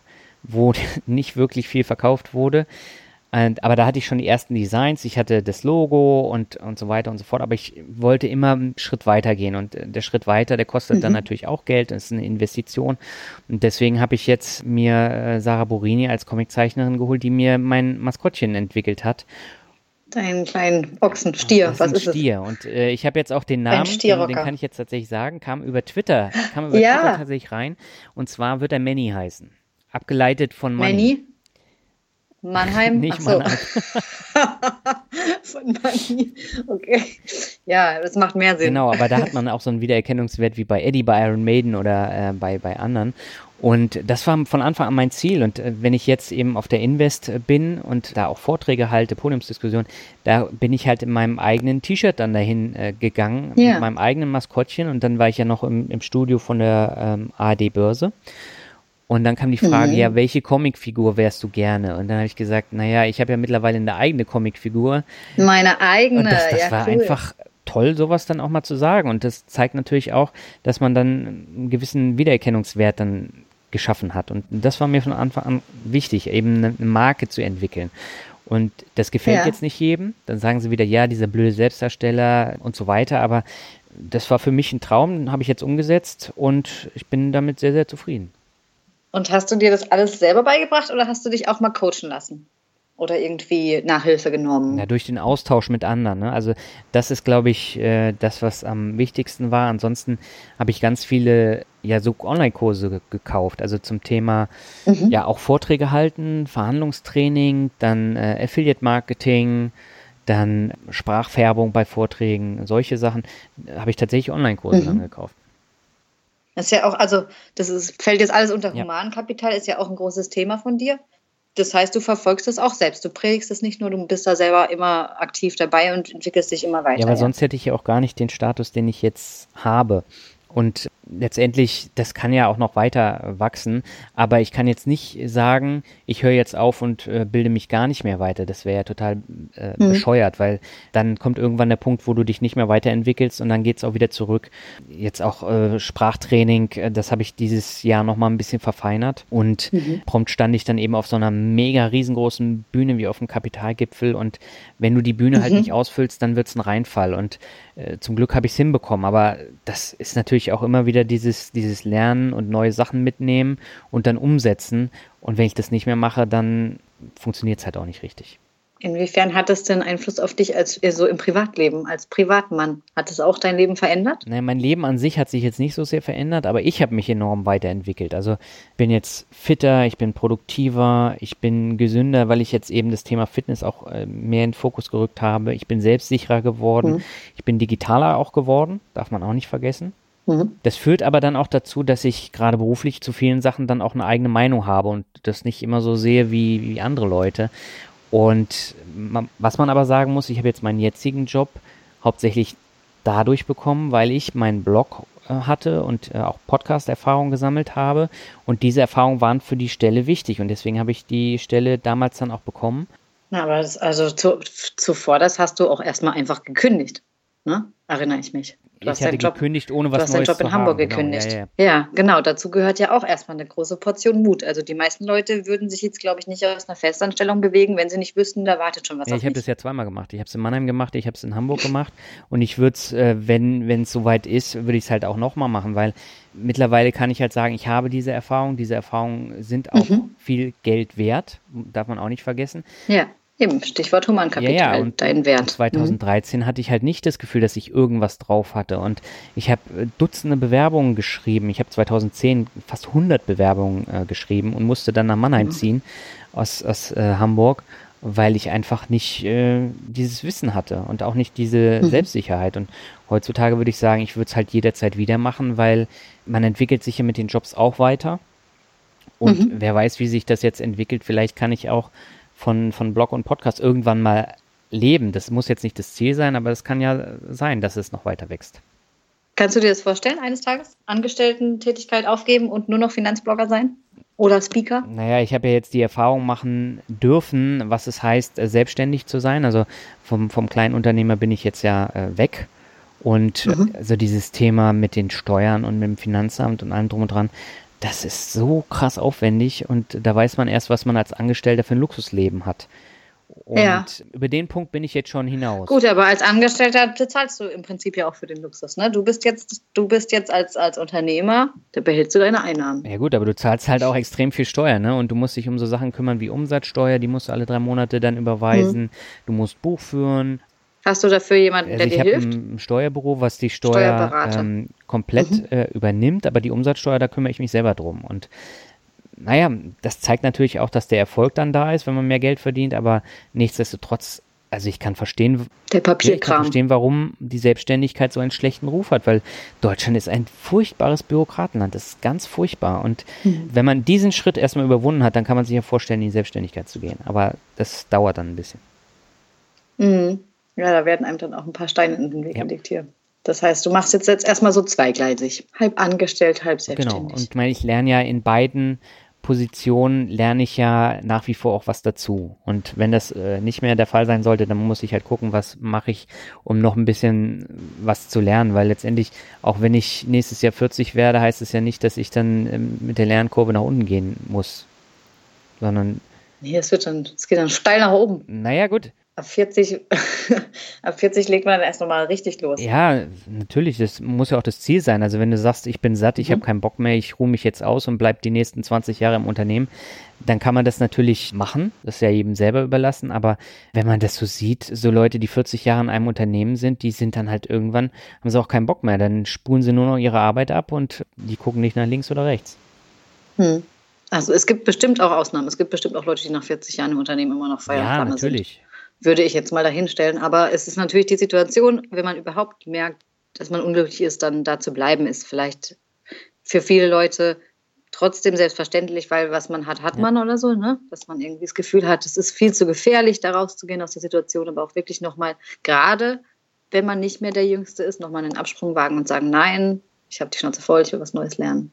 Das ähm, braucht ja doch ein, ein, Stück Mut. Aber da hast du ja auch schon sehr viele Folgen gehabt, wo dann irgendwelche Leute erzählt haben, was sie, dass sie irgendwie, ich erinnere mich an diesen Rechtsanwalt, der mit 50 plötzlich Online-Unternehmer werden wollte und dann einfach alles andere aufgegeben hat. Ja, und der ist ja mittlerweile richtig krass im Geschäft. Also der ist ja jetzt äh, Vollzeit-digitaler Nomade und hat sein eigenes Business äh, unter anderem mit der DSGVO dann aufgebaut.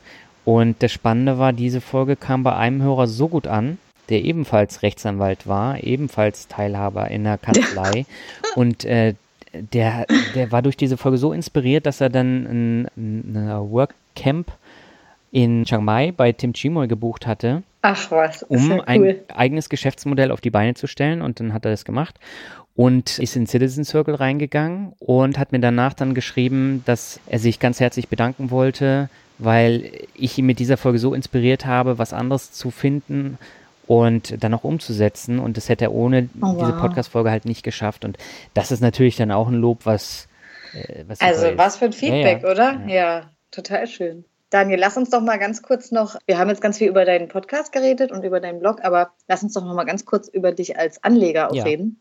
Ist ja auch immerhin ein Thema des Podcasts, ist ja auch Privatanleger sein oder ähm, Vermögensverwaltung, naja, eigene Vermögensverwaltung Du hast ja, du machst regelmäßig diese, diese Depotrückblicke. Mhm. Also für alle, die den, die den Podcast nicht gehört haben, es gibt Folge 86 jetzt ähm, einen Rückblick für 2017 zum Beispiel und einen Ausblick für 2018. Bist du denn mit deiner Vermögensentwicklung soweit zufrieden? Läuft da alles gut? Das ist eine spannende Frage, weil ich habe ja jetzt in München äh, auch das Thema mit Humankapital ein Vermögen aufbauen gehabt und ich habe tatsächlich mein Vermögen um 400 Prozent steigern können in den vergangenen drei Jahren. Aber wow. die Börse macht da tatsächlich nur fünf, knapp über 50 Prozent aus. Das heißt, du hast deine Einnahmen gesteigert. Ja, aber auch dadurch, dass ich eben den Jobwechsel hatte, dadurch habe ich doch nochmal wesentlich ja. mehr verdient und konnte mehr beiseite legen und das, das spielt alles ineinander. Aber so das Thema, ja, Aktien und ETFs und so, langfristig ist es ein enormer Hebel, aber kurz- und mittelfristig ist Humankapital einfach der viel größere Hebel. Und mhm. von daher äh, bin ich mit der Entwicklung des Vermögens natürlich sehr zufrieden, aber das basiert jetzt nicht in erster Linie auf Aktien, ETFs oder sonst was, sondern tatsächlich auf dem Humankapital.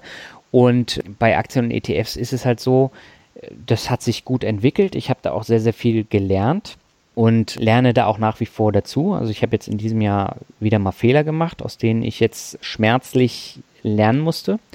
Ich meine, dadurch entwickelt man sich dann auch weiter, versucht das Ganze so ein bisschen äh, zu automatisieren, aber ganz ehrlich, mit meinem, mit meiner Aktienanlage beschäftige ich mich gar nicht mehr so viel. Trotz Einzelaktien. Das heißt, du schaust auch nicht täglich ins Depot? Nee, da bin ich schon länger drüber weg. Also ich schaue nur dann rein, wenn ich die Dividenden eintrage. Das ist mittlerweile zwar auch wöchentlich, aber äh, da lade ich ja einfach nur den Auszug dann hoch. Und das ist dann so ein Ritual, wo man dann eben auch sehen kann, wie okay. haben sich die Dividenden entwickelt. Und das ist viel interessanter, als äh, wie hoch sind jetzt die Prozente in diesem Jahr gewesen. Mhm. Was hast du denn außer Aktien noch so für Anlageklassen? Naja, ich habe äh, Einzelaktien, ich habe ETFs, da habe ich glaube ich sieben. Einzelaktien habe ich jetzt 33. Oh, wow. Dann habe ich meine private Rennversicherung. Da sind dann Anleihen drin. Das ist ein blöder Fonds von der Versicherung. Aber das war halt auch einer der Fehler, die ich damals vor acht Jahren dann äh, abgeschlossen habe, äh, was auch sehr viel Schmerzensgeld gekostet hat. Und äh, dann habe ich noch die Peer-to-Peer-Kredite und ja. Ähm, das war's. Keine Goldmünzen im Tresor. Ach doch, Gold habe ich auch noch, stimmt. Ach. Äh, Gold habe ich auch noch, aber äh, das war's. Also ich habe immer noch keine Krypto-Geschichten, äh, auch wenn alle nach. Auch nie gehabt? Äh, nee, noch nie gehabt. Ich plane immer mal ein bisschen da reinzustecken, aber irgendwie bin ich dann doch davon wieder abgekommen, als es so runtergegangen ist. Ja, aber besser, besser als es runtergegangen ist, davon abkommen, als kurz vorher nochmal investiert haben. Äh, ja, aber das haben ja so einige gemacht, die dann einfach von der Gier ergriffen waren. Ja, ist, ist menschlich. Ja, Was war denn bei dir so der, der größte Griff ins Klo? Ja, hatte ich dieses Jahr. Ich habe äh, mich für ein Unternehmen entschieden, was A, Dividendenadel war, B, äh, eine sehr interessante äh, Branche auch abdeckt, nämlich so Unternehmensstrategie, Unternehmensentwicklung. Und äh, die äh, Geschäftszahlen, die waren, waren super und habe ich gesagt, ich gehe da rein mit einem, äh, ja, mit einem kleinen Anteil. das war die KPS AG und dann bin ich reingegangen mhm. und ja, nach einer oder zwei Wochen äh, hat sich der Wert um 30 Prozent nach unten korrigiert. Und die hatten halt einen großen Kunden verloren. Das wussten die intern alle. Dann haben sie ihre Aktien auf den Markt geschmissen. Also die sind halt nicht gelistet in den großen Indizes. Und ja, dann äh, einen Tag bevor das bekannt gemacht wurde, hat, hat noch jemand einige tausend Aktien auf den Markt geschmissen. Und dann äh, ja, waren es halt 30 äh, Prozent. Dann gab es letzte Woche noch oh, eine Gewinnwarnung. Und das heißt, ich bin jetzt innerhalb von drei Monaten bei über 50 Prozent Minus. Und das war natürlich ein Griff ins Klo. Und äh, hinterher ist man immer. Wie gehst, du, wie gehst du damit um? Also äh, sitzt du jetzt da und starrst auf diese minus 50 Prozent ja. und macht es noch was mit dir oder bist du da mittlerweile so abgebrüht, dass du sagst, so, es kommt zurück oder? Naja, es, es kommt immer darauf an. Ne? Also bei dem Unternehmen, da lasse ich es jetzt einfach drin. Es war jetzt keine große Position, war trotzdem ärgerlich, aber hm. Äh, letztendlich, die Dividende war gut. Die habe ich ja mittlerweile hm. auch bekommen. Und äh, die Unternehmensaussichten sind auch gut. Die haben ein neues Unternehmen dazu gekauft und äh, das führt dazu, dass die jetzt eben höhere Abschreibungen haben. Dadurch kam die Gewinnwarnung. Und ich behalte die jetzt einfach und, und schaue mir das an. Und dann hatte ich noch eine andere Aktie hier, Bet at Home, so ein ähm, Wettanbieter. Online-Wetten. Genau, die sind auch um 35 Prozent nach unten. Aber die haben natürlich eine exorbitant hohe Dividende auch gezahlt. Und da schwankt der Kurs extrem, ist ein Zockerwert. Habe ich auch ein bisschen bluten müssen, aber das gehört ja dazu. Normalerweise bist du doch bei Zockerwerten eigentlich ganz vernünftig, oder nicht? Ja, aber da hat die Dividende dann auch den Ausschlag gegeben. Da war so, huh, okay, da hat dann auch die Gier dann. So ein bisschen, ja. Also du kurz. kannst es nicht 100% mhm. aus, äh, ausstellen, aber ich habe dieses Jahr vier Aktien gekauft, davon waren zwei ein Griff ins Klo, mehr oder weniger. Eine war ganz okay und eine war überragend. Das ist mit Abstand der beste Wert in diesem Jahr. Das ist Sixt. Ja. Und welches ist Sixt? Sixt, ja. Und die, die sind um 38 Prozent nach oben und dann gleicht sich das da so ein bisschen wieder aus. Ja, hinterher ist man halt immer schlauer. Ne? Hinterher bist du immer schlauer. Aber was ich halt dieses Jahr geschafft habe, und das habe ich wirklich gelernt im letzten Jahr, dass ich so viel handel. Also diese vier waren jetzt äh, die einzigen. Ich habe jetzt auch nicht geplant, neue Aktien dann ins Depot zu holen, sondern das sukzessive so ein bisschen dann äh, zu erhöhen bei den anderen Aktienwerten. Die, die du dir schon ausgesucht hast. Genau, und ich habe jetzt eben auch gemerkt, wie es ist, wenn eine Aktie mal halt richtig runterrauscht, dass ich dann trotzdem relativ locker bleibe. Hm. Und also deine persönliche Anlagestrategie, ist das, ist, machst du nach wie vor noch die Levermann-Strategie oder was hast du da für dich so rausgefunden? Na, die Levermann-Strategie, die habe ich ja anfangs äh, gemacht, habe sie umgesetzt, habe auch immer noch ich weiß nicht, ein oder zwei Werte aus der Levermann-Strategie habe ich immer noch im Portfolio. Mhm. Aber mhm. ich habe es ja nie als erste Strategie dann genommen, sondern ich habe es immer so als Beimischung genommen. Okay. Und viel mehr würde ich da auch gar nicht äh, reinpacken. Also ich habe dann schon einerseits äh, Wachstumswerte wie jetzt PayPal. PayPal habe ich äh, jetzt über 100% Gewinn. Microsoft habe ich über 100% Gewinn. Und dann noch äh, so ein paar andere Sachen, die ich dann habe, die über die Jahre jetzt so einen ordentlichen Gewinn abgeworfen haben. Dann habe ich dividendenstarke Unternehmen, wie jetzt eine, eine Altria, eine Procter Gamble äh, und, und andere. Und die Mischung macht es halt letztendlich. Und dann eben ja. so, so ein paar Zockerwerte, die sind eben auch dabei. Aber so viel zocke ich da jetzt auch nicht. Also würdest du sagen, du hast deine ganz eigene Strategie mittlerweile entwickelt, da gibt es gar keinen Namen mehr für. Das ist die Daniel Kort-Strategie. So kann man es sagen, ja. Aber äh, letztendlich, solange du damit zufrieden bist und nicht tradest wie verrückt, passt es ja auch. Also natürlich kann ich jetzt im Nachhinein sagen, das war ein riesengroßer Fehler, dass ich damals die Adidas-Aktien verkauft habe. Es ja. war ein riesengroßer Fehler, dass ich die Netflix-Aktien verkauft habe. Die haben sich verdoppelt seitdem. Aber das gehört halt dazu. Und äh, mittlerweile bin ich ruhiger und ich verkaufe nicht mehr vorschnell. Aber diesen Weg muss jeder halt gehen und jeder macht da seine Erfahrung. Ja, würdest du sagen, rückblickend war Adidas dein größter Fehler oder was war der größte Fehler, den du so gemacht hast? Naja, was heißt ein Fehler? Ich habe ja gesagt, ich möchte sie nicht verkaufen und habe einen Stop-Loss gesetzt und der ist dann. Der hat gegriffen. Der hat relativ schnell dann auch gegriffen und mittlerweile hat sich da auch fast verdoppelt, aber das gehört halt dazu, ne? Aber du bist doch mit dir im Reinen. Ja, absolut. absolut. Immer weiter, immer also, weiter lernen. Wenn ich immer sage, oder wenn ich immer diesen verpassten Chancen hinterher jaul, dann äh, entwickelst du dich ja auch nicht weiter. Und äh, letztendlich, du musst jetzt sagen, äh, ich mache das beim nächsten Mal halt nicht. Ich halte die Füße still und dann geht es auch wieder aufwärts. Und ja, dann funktioniert es auch. Weiterentwicklung war jetzt ein gutes Stichwort. Lass uns doch mal noch einen kleinen Ausblick aufmachen. Was hast du denn jetzt so mittel- oder langfristig für Ziele noch mit Blog und Podcast? Da hast du doch bestimmt deine Bucketlist. Nicht so wirklich. Also sonst setzt du dich ja viel zu sehr unter Druck, wenn du sagst, du möchtest das und äh, das dann noch. Ja, machen. gut, vorhin hast du gesagt, du willst eine Million Downloads oder. Genau, aber das habe ich mir ja schon Hörer. Anfang des. Jahres mhm. gesetzt, dieses Ziel. Und das ist ja jetzt nur bis Ende des Jahres. Also ich kann jetzt nicht sagen, was in zwei Jahren ist. Vielleicht gibt es den Finanzrocker Podcast da nicht mehr. Vielleicht, äh, Wer? Vielleicht gibt es dann einen komplett anderen Podcast. Vielleicht mache ich gar keinen Podcast mehr. Ich möchte mich Finanzklassiker. ja, also einfach mal gucken. Also ich, ich plane immer fürs Jahr und dann schaue ich weiter. Und dann mache ich wieder okay, also dann komm. Jahr. Letzte Frage. Welche Pläne? Welche Pläne hast du fürs nächste Jahr? Dann äh, verrat uns doch die. Fürs nächste Jahr habe ich noch gar keine Pläne. Ach so, für dieses. Für dieses Du hast Jahr jetzt nur für 2018 dir Pläne gemacht. Genau. Also, und okay. äh, da ist eben ein Plan, dass ich nach Asien gehe und dass ich da mein Buch weiterschreibe und dass ich da als digitaler Nomade so ein bisschen, ja, äh, so ein bisschen fühle, wie das ist. Und weiter habe ich noch gar nicht gedacht. Das wird jetzt Oktober, November passieren? Genau. Das ist ja auch spannend. Aber der Podcast läuft trotzdem weiter. Also die Interviews, die mache ich vorher. Und wir dürfen weiter hören und du bist in der Zeit irgendwo in Asien unterwegs. Ja, ich werde auf jeden Fall auch eine, eine, Folge von da machen, also so eine Solo-Folge, wie, wie es mir da ergeht. Also das cool. habe ich mir fest vorgenommen. Ja, super. Das, da bin ich gespannt. Ich auch. Daniel, wir machen es ganz klassisch. Wir hören mit dem Wörtschaffel auf. Sehr schön, da bin ich auch schon sehr gespannt. Du hast ja einen kleinen Aufruf gestartet, genau, und ähm, es haben verschiedene Leute mir auch ganz nette Begriffe für dich zugeschickt, die du jetzt tatsächlich noch nicht kennst. Also wir haben das ganz schön hinbekommen, die kenne nur ich und die Einsender. Deswegen lass uns doch mal hören, was dir dazu einfällt, wenn ich jetzt mit dem ersten Begriff starte, und das ist Adidas. Das ist ja sehr schön, dass der Begriff ausgerechnet kommt. Ja, Adidas war eine sehr schöne Erfahrung. Also ich habe ja 100% Gewinn gemacht mit den Aktien, das darf man ja auch nicht vergessen. Aber ist natürlich ärgerlich, wenn man die dann verkauft und die nochmal 100 Prozent äh, dazu mhm. gewinnen.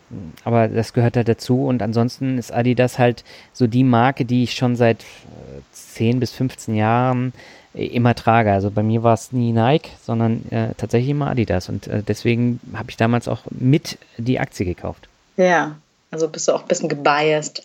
Natürlich, also ein bisschen, bisschen gehört da auch immer dazu. Ja. Der nächste Begriff ist Fintech.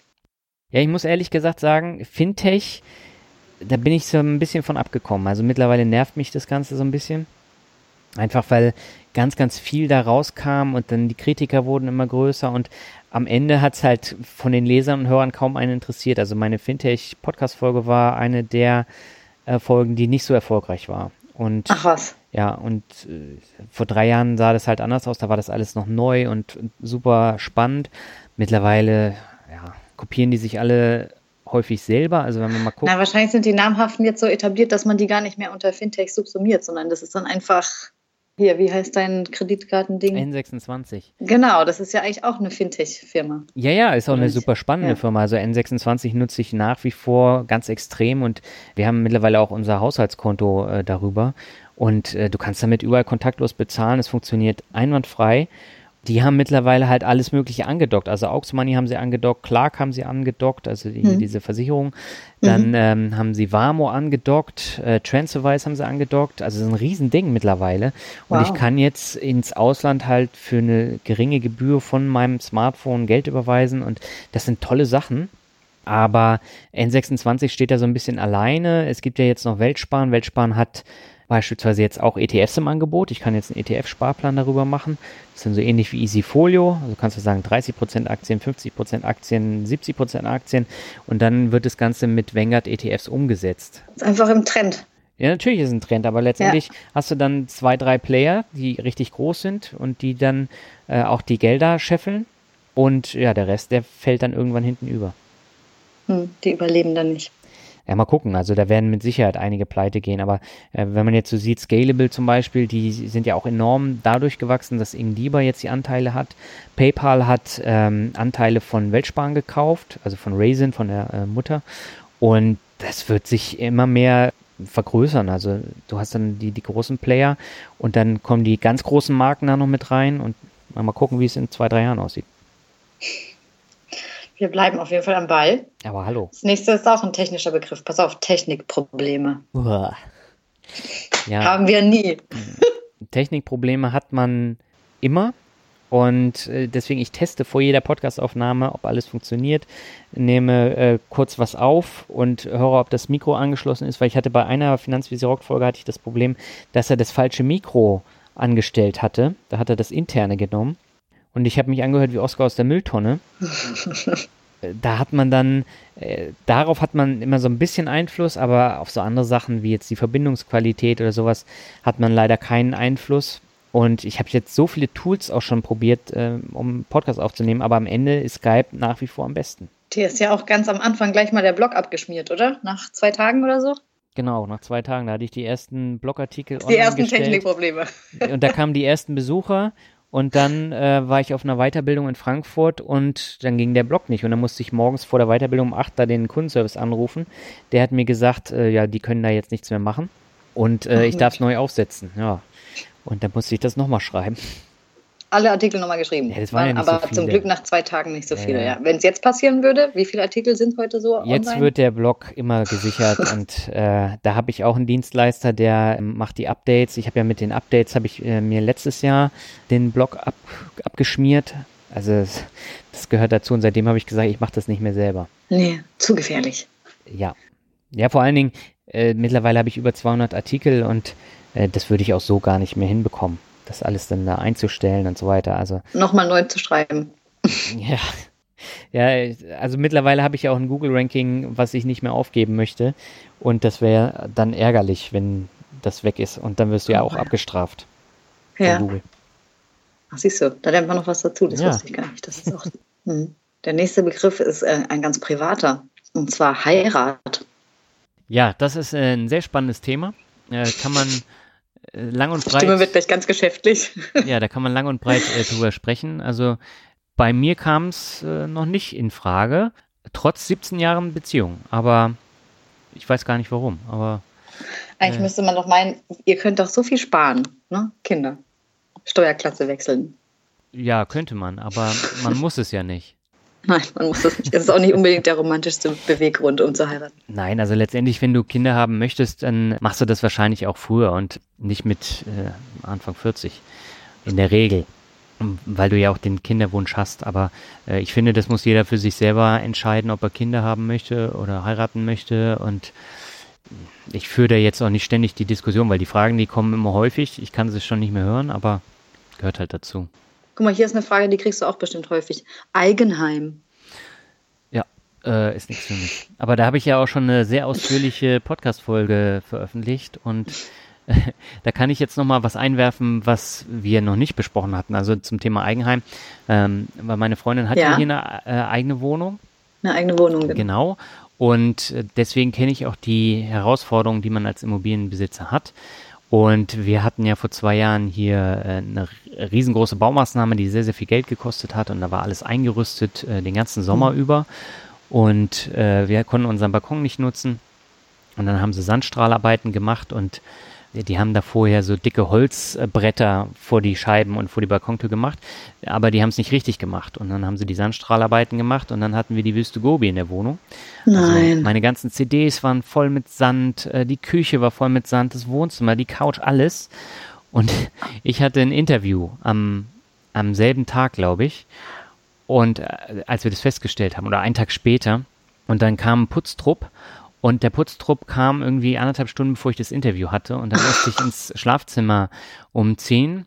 Und das war das Interview mit Michael Frieser von der CSU.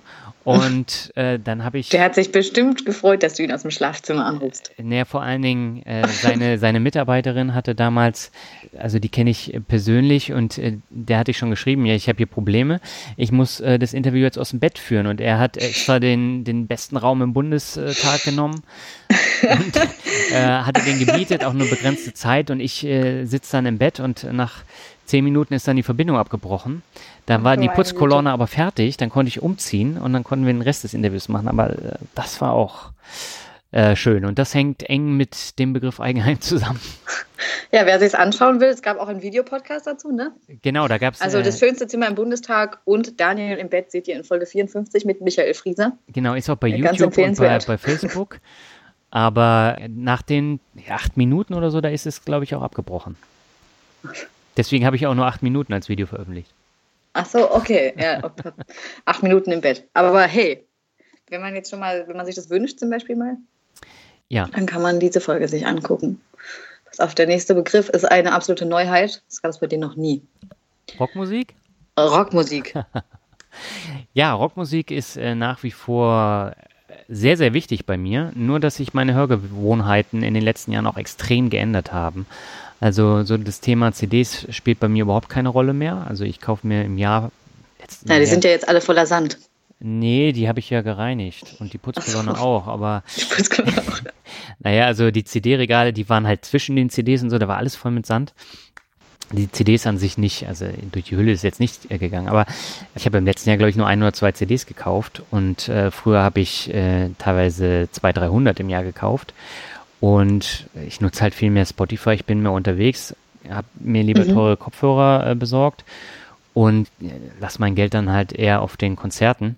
Aber also Rockmusik ist nach wie vor noch sehr, sehr wichtig und ich hoffe mal, dass ich das auch im Podcast noch ein bisschen mehr umsetzen kann, dass man Finanzen und Rockmusik so ein bisschen mehr mischen kann. Das war ja auch ein Ziel, ist mir leider noch nicht so ganz gelungen. Aber du gehst weiterhin fleißig auf Konzerte.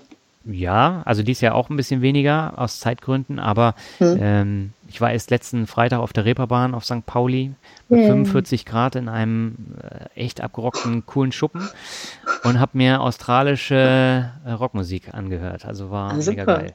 Also 45 Grad klingt jetzt nicht so prickelnd, aber. Also ich war danach äh, klitschnass, ich konnte mein T-Shirt ausbringen.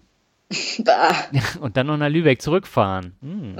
Mm, schön, ja. okay. Aber das erfrischt dann ja schon wieder so. Ja, hier, wenn die Luft verdunstet. Verdunstungswärme. Ja, das war ein Gewitter auch noch. Äh, ein richtig heftiges Gewitter. Und dadurch hattest du echt diese extreme Saunaluft dann da drin. Wow. Ja. Der nächste Begriff ist P2P. Haben wir vorhin schon ein bisschen drüber gesprochen. Ja, P2P ist nach wie vor eine Sache, die interessant ist, aber äh, man verliert so ein bisschen den Überblick, weil da kommen irgendwie gefühlt jeden Monat kommt eine neue Plattform und die möchte natürlich auf den deutschen Markt, weil der deutsche Markt nach wie vor der ist, wo am meisten Geld zu holen ist. Und mhm. man muss da schon schauen. Also mittlerweile habe ich jetzt meine Plattform gefunden, wo ich äh, sehr stark investiere und ich möchte gar nicht mehr so viele hinzuholen. Das Einzige, was ich jetzt noch dazu hole, ist dieses Bondora Go and Grow, was ich sehr spannend vom Ansatz finde. Aber ansonsten ähm, bespare ich die P2P-Plattform äh, weiterhin und bin gespannt, wie sich das weiterentwickelt, weil wenn der Crash. Also, kommt, wenn du sagst, besparst, sagst du, du hast jetzt dein, dein Geld drin und das wächst oder investierst du noch mehr rein regelmäßig? Nö, ich habe noch regelmäßig meine Plattformen, die ich auch bespare. Also, Mintos ist mhm. zum Beispiel voll, jetzt schon seit längerem, aber äh, State Guru ist jetzt auch fast voll, aber dann habe ich noch Wir Invest und jetzt kommt Bondora eben auch noch dazu. Mhm. Wow, das ist ja eine, eine gute Palette. So als Nebenstandbein. Aber auch eher aus Interesse, oder weil du das als ähm, zukunftsträchtig empfindest. Sowohl als auch. Also ich berichte jetzt ja auch schon seit drei Jahren darüber. Hm. Und äh, das wäre ja schlimm, wenn ich da nicht äh, mein eigenes Geld drin hätte, um, um ja, darüber was zu erzählen oder zu berichten. Und das ist schon wichtig. Und jetzt hier in der kommenden Folge, in der Folge 101, da ist noch jemand, der hat noch viel, viel mehr. P2P und äh, Immobilien und alles. Und das wird da auch nochmal super spannend. Okay, cool. Ich habe noch zwei Begriffe für dich. Mhm. Pass auf. Bier in Porto. Bier in Porto, ja, das äh, hattest du ja schon oder hatte ich ja schon mal angerissen. Das ist nämlich von dem Rechtsanwalt äh, aus äh, der Nähe von äh, Bremen, der gesagt hat, für diesen inspirierenden Ronald Kandelhardt Podcast äh, gibt er mir ein Bier in Porto aus. Das ist so süß. ja, ich Prost. bin mal gespannt, ob es auch tatsächlich dann dazu kommt. Also ich habe seitdem nichts mehr von ihm gehört. Oh weia. Der schämt sich jetzt bestimmt und ruft gleich an. Ja, die Folge kommt, glaube ich, auch kurz nach Porto raus. Also äh, ich bin mir jetzt nicht ganz so sicher, ob kurz vorher oder kurz danach. Also ähm, mal schauen. Kannst du den Kommentaren nochmal so ein Update geben genau, für deine Hörer? Genau. Mit Foto vom Bier genau, in Porto. Das mache ich dann. Genau. Der letzte Begriff machen wir ganz klassisch, weil mich auch deine Einsichten da äh, sehr interessieren. Was sagst du denn zum Thema Glück? Ja, also ich muss da ganz ehrlich sagen, ich habe jetzt ja schon ganz, ganz viele Aussagen zum Thema Glück gehört und die waren komplett mhm. unterschiedlich und das finde ich auch super interessant. Aber am Ende des Tages kann man sein eigenes Glück auch ein bisschen beeinflussen, indem man halt auch unter Leute geht und äh, sich austauscht und dadurch entstehen dann tatsächlich glückliche Fügungen. Also wie bei mir beispielsweise mit Kolja, dass ich den da ein, einfach angesprochen habe und dass er gesagt hat, ja, ich möchte in deinen Podcast gehen. Das war pures mhm. Glück, aber ich habe es natürlich auch ein bisschen forciert und ähm, da gibt es äh, noch ganz, ganz viele andere Beispiele. Oder mit dem Finanzvisier, dass äh, ich ihn einfach mhm. gefragt habe, ob er in meinen Podcast kommen möchte. Das ist, war alles Glück. Und auch so das Thema ähm, mit den digitalen Nomaden. Da habe ich äh, damals hinzugesagt, dass ich da einen Workshop mache ähm, bei der Citizen Circle Konferenz. Und ja, ich habe den Workshop gemacht und jetzt in Porto bin ich zum dritten Mal dann da, bin mittlerweile selber Mitglied, habe mich inspirieren lassen und versuche jetzt zumindest auch schon mal einige Wochen als digitaler Nomade unterwegs zu sein, das ist auch ein bisschen ja, Glück. Und aufregend. Von daher würde ich schon sagen, jeder ist seines äh, Glückes Schmied zu einem gewissen Grad. Also man kann es äh, ein bisschen beeinflussen. Und äh, Glück gehört einfach dazu, zu allem, was man macht. Und ähm, ohne Glück, äh, ja, wäre es ein bisschen schwierig. Aber wenn man halt so ein bisschen versucht, die glückliche Fügung dann herbeizurufen, dann klappt es auch. Oh.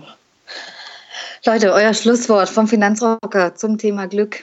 Ganz klassisch. Daniel, danke für das lange Gespräch. Ich fand es total spannend, ganz viel von dir aus dem Nähkästchen zu hören. Ich glaube, es hat ganz vielen Leuten total gefallen und wir freuen uns auf alle weiteren Minimum 100 Podcast-Folgen, die dann noch kommen und wünschen dir ganz viel Erfolg. Und von mir zumindest auch ein herzliches Danke. Ja, ich danke dir ganz herzlich für die äh, tolle Moderation. Also du bist auch eine sehr gute Finanzrockerin. Yeah! und hat mir auch eine Rock Menge Spaß on. gemacht. Super. Bis ganz bald. Jo, ciao. Tschüss, mein Lieber.